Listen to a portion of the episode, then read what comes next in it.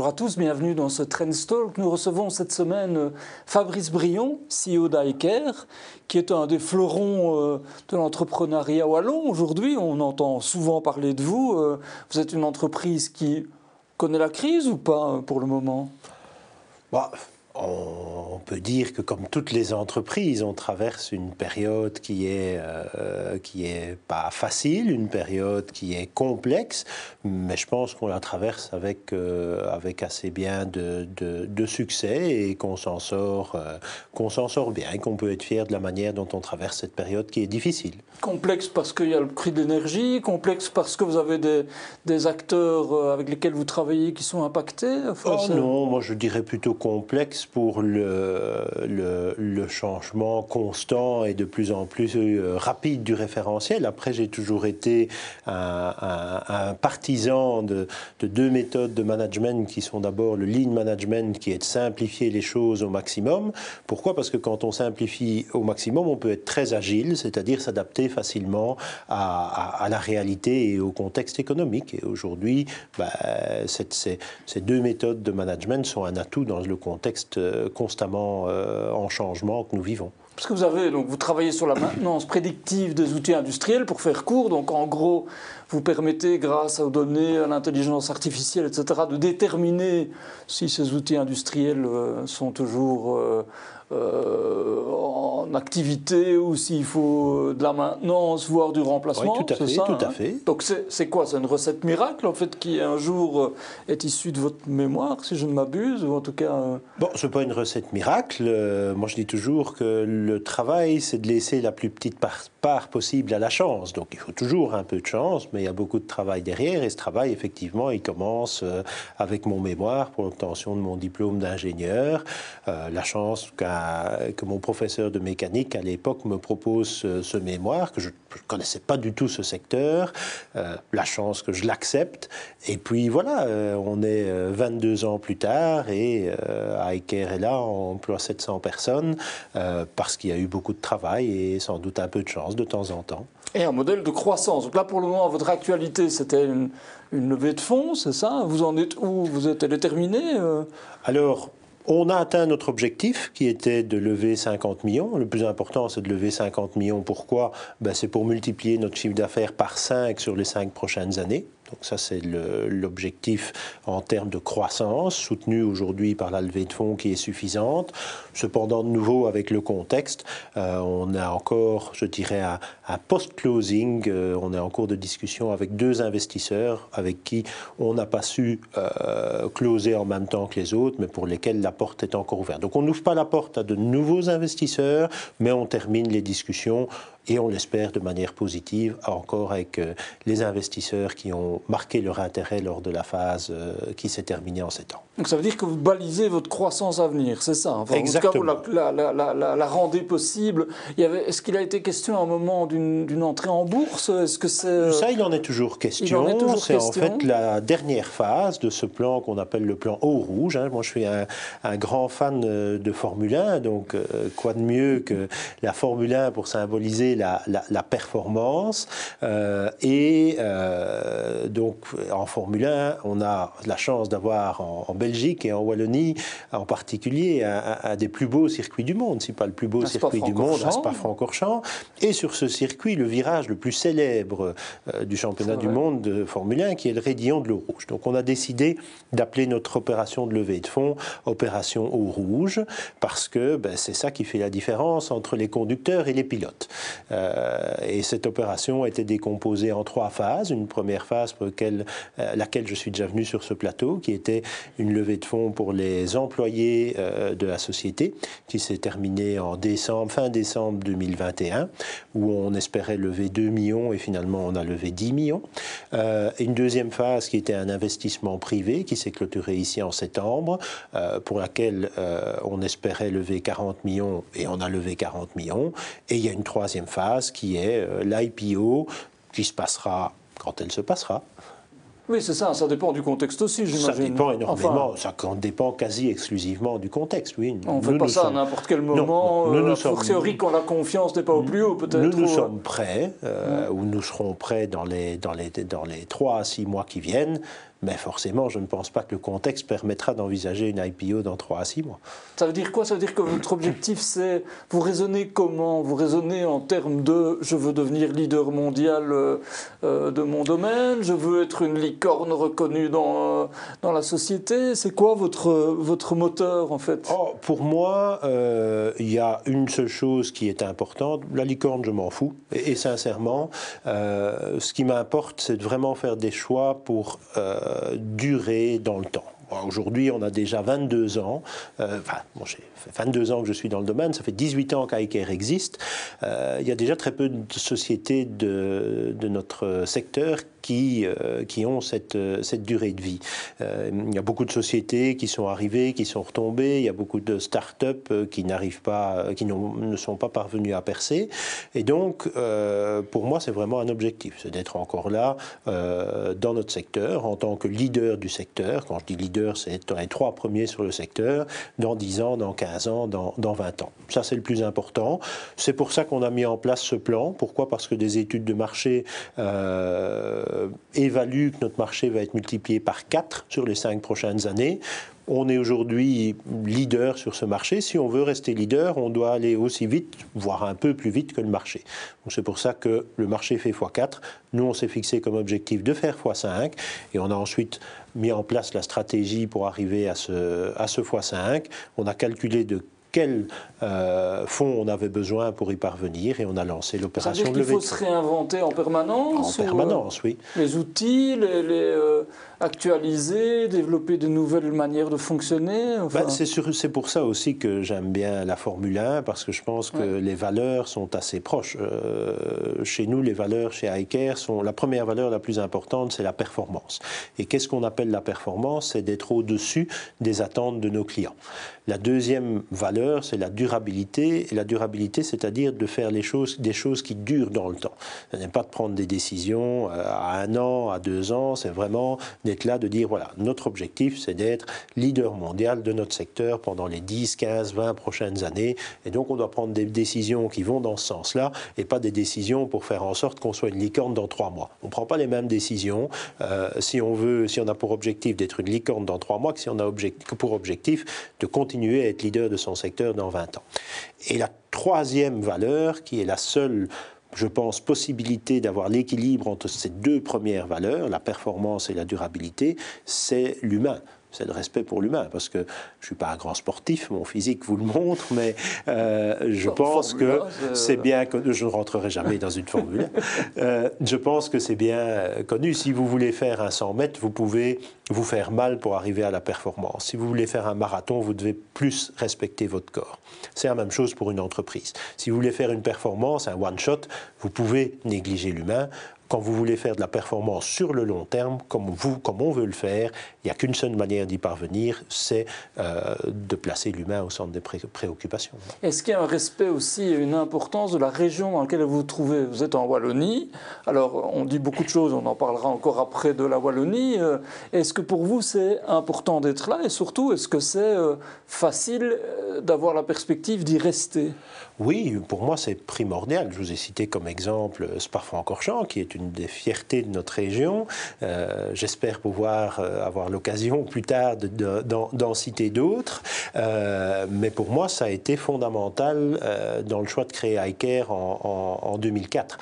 je travaillais pour une multinationale américaine, j'avais une opportunité pour aller travailler aux États-Unis, pour aller travailler à Lyon, pour aller travailler à Milan. mais je voulais rester en Wallonie et, si possible, revenir plus près de chez moi, plus près de Mons. Et ça a été un des facteurs clés où je me suis dit, euh, bah alors je vais créer mon propre emploi. qui était le but au départ de Hiker. Le but n'était pas de faire une multinationale de, de 700 personnes, c'était juste de créer mon propre emploi dans le secteur dans lequel j'avais fait mon, mon mémoire. Euh, et donc voilà, L'appétit vient en mangeant. L'appétit vient en mangeant, tout à fait, tout à fait. Et donc par rapport à, cette histoire, il n'y a bien sûr aucune, euh, aucun, aucune pensée de, de, pouvoir faire ça ailleurs. Notre objectif, il est mondial, notre marché, il est mondial, mais notre objectif, c'est de le servir à partir de la Wallonie, bien sûr. Fabrice Brion, chaque semaine, on demande à notre invité de nous dire quel est le fait économique qu'il a marqué cette semaine, ou, ou en tout cas euh, dans, ces temps-ci euh, Lequel euh, vous a inspiré? Ah ben Écoutez, je vais être cohérent. Je vais mettre en, évidence un fait wallon et tout récent qui est, euh, et pas en tant qu'entrepreneur, mais en tant que citoyen, qui pour moi est un énorme pas en avant, qui est la fusion des trois outils d'investissement wallon. Avec, avec la SRI qui est à sa tête, en tout cas, tout à fait, tout en tant à fait. que président du conseil d'administration, Olivier Van der tout à fait. je ne connais pas qui était candidat, mais en tout cas, pour moi, ce sont deux choix qui sont deux personnes qui sont excessivement brillantes et qui sont des choix euh, excessivement positifs. Et c'est un message, je pense, très fort qu'on fait passer au milieu économique, euh, que le politique fait passer au milieu économique, qu'on fait passer, je pense, aux entreprises, qu'on fait aux entrepreneurs, qu'on fait passer à nos voisins néerlandophones, que oui, on est aussi capable de réformer les choses et d'aller vers plus de performance en ayant la fusion de ces outils qui était un peu un monstre du Loch Ness depuis 15 ans.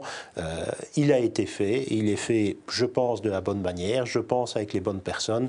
Donc de temps en temps, on peut euh, pousser un petit cocorico.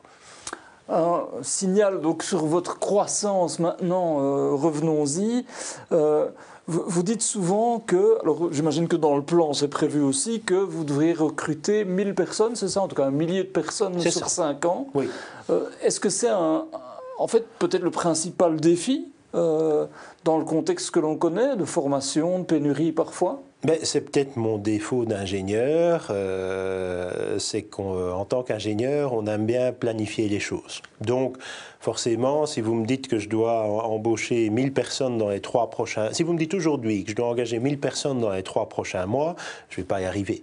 Par contre, ici, ça fait deux ans qu'on se prépare à engager 1000 personnes sur les cinq prochaines années. Je peux vous dire qu'on va y arriver. Pourquoi? Parce qu'on a mis en place toutes les choses qui vont nous permettre d'engager, de former et de garder ces personnes euh, chez iCare. Donc on a investi dans le marketing de recrutement, on a investi euh, dans la gestion interne, on a investi dans des... Dans des J'aime pas le terme chasseur de tête parce que on va pas, euh, on va pas débaucher des gens ailleurs, mais des gens qui sont en interne pour passer des interviews, pour recruter des candidats. De nouveau, le lean et l'agilité comme Odoo le fait aussi, on n'est pas les seuls, euh, on promet qu'en maximum 48 heures, euh, si le candidat répond, entre la première interview, il y a maximum 48 heures qui se passent entre la première interview et la signature du contrat. Euh, donc c'est toute une série de choses qu'on a mis en place qui permettent justement d'être serein par rapport à l'embauche de ces, de ces 1000 personnes en 5 ans. Mais ça veut dire offrir aussi un contexte, on sait qu'aujourd'hui pour les, jeunes notamment, il est important d'avoir un cadre de travail où on s'épanouit, parfois euh, un respect de la vie privée, enfin des éléments qui n'étaient peut-être pas nécessairement toujours présents. Ça veut dire que ça, c'est aussi des choses sur lesquelles vous mettez ah bah, l'accent? je, vais répondre à cette question-là en, mettant en continuant, l'autre, simplement deux chiffres qui m'ont moi-même surpris au sujet de nos employés. Donc aujourd'hui, on est 700 personnes. Sur ces 700 personnes, on a aujourd'hui 70 personnes qui sont là depuis plus de 10 ans. Et ça, ça peut paraître, on peut se dire 10%, c'est pas beaucoup, mais il faut savoir qu'avec notre croissance, on était à peine 70 il y a 10 ans. Ça veut dire que tous ceux qui étaient là il y a 10 ans, presque tous ceux sont restés. Donc ça doit vouloir dire qu'on n'est pas trop mal, on se sent bien, on a des possibilités d'évolution de carrière, d'évolution salariale, de formation, etc. Ça, c'est un premier point.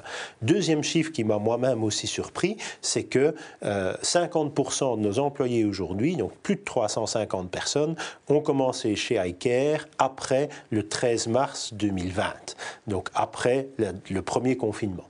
Euh, ça a l'air d'être hier, mais ça veut dire qu'on a engagé plus de la moitié de nos employés majoritairement en période Covid et post-Covid. Donc je pense que c'est deux chiffres qui répondent à, ces deux questions. Un, le fait de ne pas avoir de, rotation importante du personnel, d'avoir les gens qui restent dans la société, faire en sorte qu'ils se sentent bien et qu'ils aient des possibilités d'évolution, et deux, la capacité d'attirer des talents, puisque bah, finalement, 350 personnes sur les deux dernières années, ce n'est pas un challenge plus compliqué d'en recruter 1000 sur les cinq prochaines. J'avais lu une interview que vous aviez donnée à un quotidien où vous parliez de euh, la nécessité d'avoir des liens plus structurels entre école et entreprise. Ça montre quand même que l'enjeu, il est là. Oui, ça, je pense que c'est fondamental, euh, mais ce n'est pas nécessairement fondamental pour nous, c'est fondamental en général pour les personnes, pour les entreprises et pour l'économie en général. Euh, je pense qu'aujourd'hui, euh, l'école, l'éducation en général et l'entreprise sont deux mondes qui sont permettez-moi l'expression, en silo. Euh, cloisonné, complètement cloisonné. On, disait quelque part, on ne peut pas faire en sorte que l'éducation soit trop orientée vers l'entreprise. À un moment, c'est ce qu'on disait. Moi, je prends toujours l'exemple, c'est une de mes deux, c'est ma seconde passion, euh, c'est le foot. Je prends toujours l'exemple du président du club de foot. Le président du club de foot, c'est lui qui amène l'argent pour que l'entraîneur puisse choisir ses joueurs et appliquer la tactique. Mais ça commence à mal fonctionner si le président choisit quelle tactique on applique et quel joueur monte sur le terrain. Chacun doit savoir rester à sa place. Ça veut dire que le président du foot doit amener l'argent, mais doit faire confiance à son entraîneur pour sélectionner les joueurs et choisir la tactique comme dans un lien entre l'école et l'entreprise. L'entreprise peut très bien amener des moyens aux écoles, mais doit rester à sa place et laisser à l'éducation le libre choix de ce qui va être appris aux élèves. Bien sûr qu'on doit euh, je pense, éduquer des nouvelles technologies euh, dans les écoles, mais on ne doit pas tomber dans le travers de dire on va éduquer à la technologie propriétaire de telle marque parce que c'est elle qui paye. C'est là qu'est la différence. En même temps, un président de club de foot, si son entraîneur ne performe pas, il peut le, il, peut, le remplacer. Donc c'est quand même un changement euh, Mais, important c'est pas lui qui doit décider de qui joue sur le terrain et est-ce qu'on fait un 4-3-3 ou un 5 ou un 5-4-2. Est-ce que euh, l'esprit d'entreprise, on a souvent dit en Wallonie que c'était qu'on pêchait un peu dans le soutien que l'on donne euh, à l'esprit d'entreprise, ou en tout cas dans l'image culturelle qu'on en donne. Est-ce que ça change? Est-ce que là aussi, il y a des outils qu'il faut mettre en place pour euh, y arriver? Ah, Je pense que, euh, je ne dirais pas qu'on pêche en soutien aux entreprises, mais comme vous l'avez bien dit, on pêche en, esprit, où on a longtemps véhiculé l'idée que entreprendre, c'était à risque, c'était dangereux, c'était... c'est pas le cas? c'est je pense qu'il faut plutôt euh, analyser quelles sont les conséquences d'un échec que plutôt que les risques qu'un échec advienne. Parce que les risques qu'un échec advienne sont les mêmes aujourd'hui qu'il y a 10 ans ou il y a 20 ans. Par contre, je pense que les conséquences d'un échec aujourd'hui sont beaucoup plus faibles qu'il y a 10 ans ou qu'il y a 20 ans. Simplement par l'évolution de la technologie, par euh, la demande sur le marché du travail, etc. Par malgré que ça soit un peu plus bas qu'il y a quelques mois ou quelques années, la disponibilité de capitaux sur le marché. Donc je pense que tous les facteurs fait, font euh, que nous sommes dans une période où l'échec a moins d'impact qu'il n'en avait il y a 10 ans ou il y a 20 ans. Aux jeunes, vous avez envie de dire, euh, ayez une bonne idée, à la limite travaillez là dans votre mémoire comme vous l'avez fait, et puis foncez. Quoi. Foncez et réfléchissez plutôt à l'impact et à ce que vous pouvez faire si euh, vous vous plantez qu'au risque de se planter. Et ça veut dire que vous vous sentez comme une source d'inspiration pour ces gens-là? Je n'aime pas le, le, le, mot inspiration, mais en tout cas, euh, peu importe comment on l'appelle, mais, mais, de coach ou de, de, de parrain, euh, pour pouvoir dire aux gens, euh, oui, n'ayez pas, tant que vous avez un plan B, n'ayez pas peur de tenter le plan A qui est l'entrepreneuriat. Oui. Et vous en conseillez souvent des gens euh? Euh, Oui, oui, ça arrive. Euh, ça arrive de plus en plus souvent, soit par des structures comme la, justement la Sewalfin qui a mis en place un système de mentorat il y a plus d'un an, soit avec l'initiative Yaka de l'ECO, ou soit de manière informelle par des contacts privés ou via et via. donc oui. Alors, Fabrice Brion, chaque semaine, on demande aussi à notre invité de, bah, le week-end, de conseiller à nos téléspectateurs un événement culturel, une lecture ou que sais-je. Là aussi, une source d'inspiration, si vous n'aimez pas le mot. Euh, bon, pour la culture, oui. Je ne l'aime pas pour moi, mais je, l'aime pour la culture. Ben, je vais à nouveau être cohérent et euh, je pense qu'on a la chance d'avoir à Mons euh, une exposition de Johan Miro qui est fantastique. Moi, la dernière fois que j'ai vu Johan Miro, c'était à New York. donc, on doit être fier de ça, de se dire on a une exposition à Mons. Si on prend les dernières dates de cette exposition, c'est Londres, Paris, New York. C'est toutes des grandes villes euh, où on n'avait pas accès à ce type euh, d'exposition. On l'a aujourd'hui à côté de chez nous, euh, à des prix qui sont tout à fait raisonnables. Donc, si j'avais un conseil à donner pour le week-end, venez à Mons, vous verrez, c'est une très belle ville. On y mange bien, on y boit bien et on a une magnifique exposition. Qui a été capitale culturelle. Qui a été capitale culturelle, tout à fait. Tout Donc, c'est un, lieu qui a de politiques.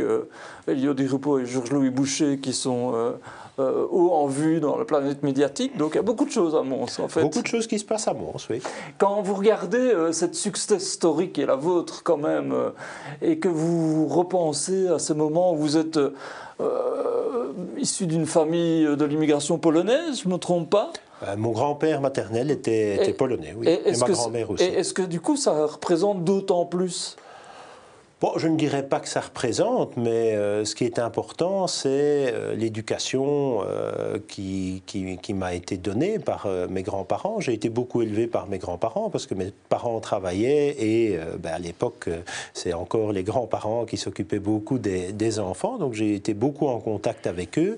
Et en tout cas, eux ont toujours mis en évidence l'importance de l'éducation, de l'école pour pouvoir s'en sortir. Donc ça, je les en remercierai toujours euh, d'avoir, puisque aujourd'hui, iCare vient de l'éducation, elle vient de mon mémoire, vient de mes études. Mais si j'ai été faire des études, si j'ai si j'ai euh, si j'ai travaillé pour euh, pour faire ces études, c'est grâce à mes grands-parents qui ont toujours insisté sur l'importance de, de l'école et de l'éducation. Ce qu'on appelle l'ascenseur social aussi. Ce qu'on appelle, je pense, l'ascenseur social, oui.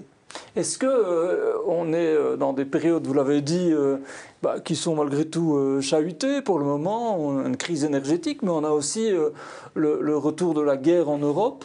Est-ce que ça, c'est des choses qui vous marquent? Est-ce que c'est des choses qui euh, vous inquiètent, mais aussi suscitent en vous une émotion particulière? Je dis ça quand on a des racines polonaises, c'est tout près, en fait, de l'Ukraine.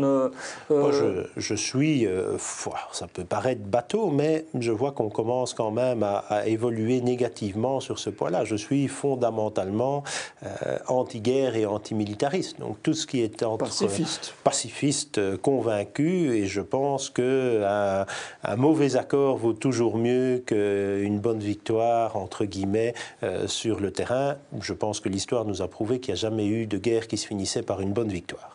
Donc pour le moment, on est, c'est vrai, dans cette logique peut-être un peu trop Je trouve guerrière. On est de euh. tous les côtés dans une logique trop belliqueuse euh, aujourd'hui. Et qui vous inquiète Enfin, je veux dire, je parle pour un contexte économique aussi. Enfin, j'imagine que pour une entreprise, c'est jamais bon. En bah, fait, euh. même, même, en tant que citoyen, et avant tout en mhm. tant que citoyen, ça m'inquiète. je n'ai pas d'enfants, mais j'ai des, j'ai des filleuls, et je ne voudrais pas que demain, il y ait une mobilisation générale et que mes filleuls soient mobilisés pour aller euh, sur un front de guerre quelconque. Donc je suis fondamentalement pacifiste, fondamentalement euh, anti-guerre, et je pense qu'on a aussi notre rôle à jouer dans la désescalade. Moi, je prends toujours l'exemple de dire quel que soit le pourcentage de ce qu'on peut faire, même si ce n'est que 1% ou 2% du changement, dans quelle situation que ce soit, dans une entreprise, dans la mhm, situation mhm. actuelle, c'est peut-être les 1 ou 2% qui vont faire passer de 49% à 51%.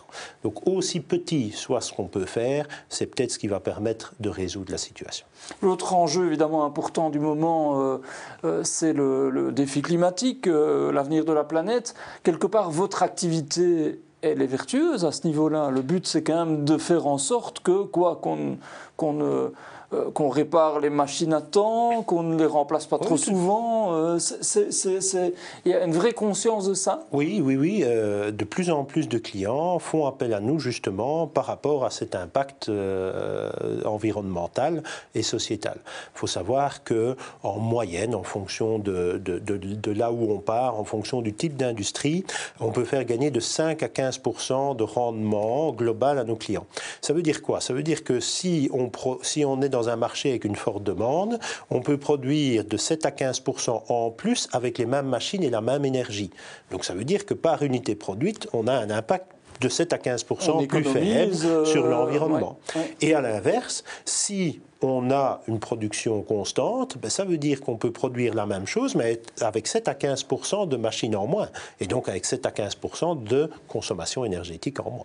Et, des remplacements moins, moins, réguliers, parce que j'imagine que ça aussi... Ben, c'est euh, ça qui est pris en compte dans ce calcul euh, global, puisqu'on prend en compte forcément euh, les temps d'arrêt, puisque ben, ça, ça, ça, coûte du temps et de l'argent d'arrêter des machines pour les remplacer, et pendant ce temps-là, il n'y a pas de production.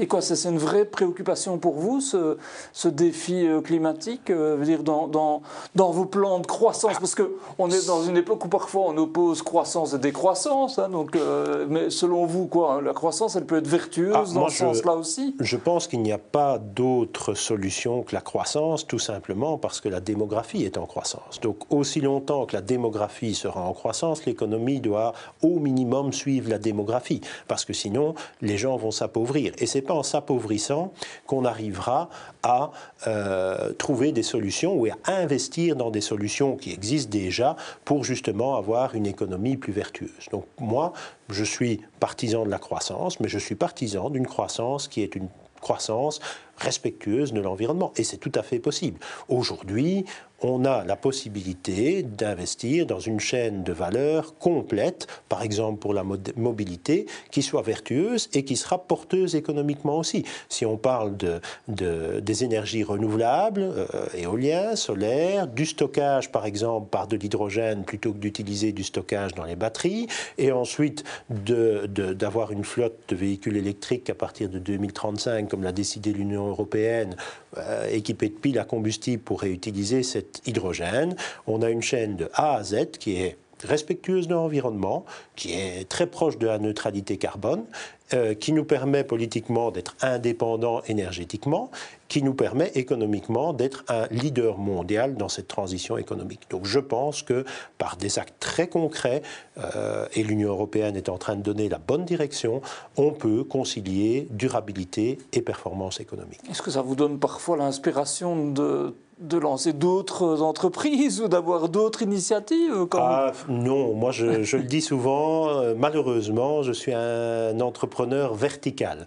Ça veut dire que je fais tout de A à Z dans ma spécialité, mais que je serais très mauvais pour, je pense, lancer une boîte dans autre chose ou gérer une boîte dans autre chose que je ne connaîtrais pas.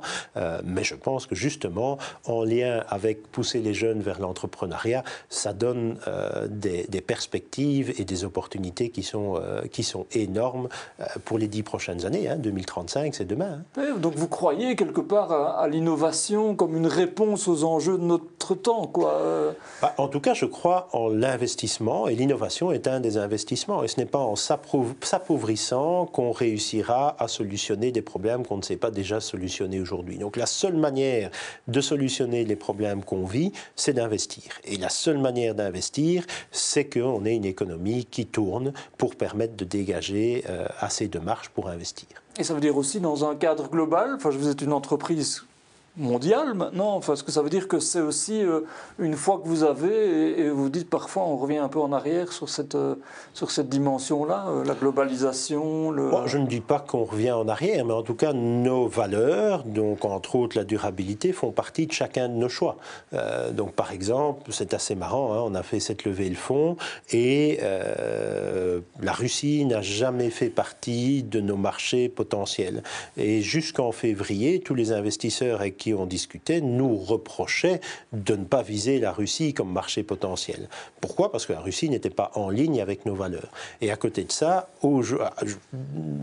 une semaine après l'invasion de la Russie, tous les investisseurs nous disaient, nous demandaient est-ce que vous avez des plans euh, pour aller en Russie? Et si on avait répondu oui, ça aurait été un no-go. Donc, euh, je veux dire, à partir du moment où on définit ses valeurs et où on respecte ses valeurs et où on est cohérent, il n'y a pas besoin de faire marche arrière. Nous, on a choisi d'investir exclusivement euh, dans des sociétés qui respectent nos valeurs, euh, je dirais, occidentales et nos valeurs euh, européennes.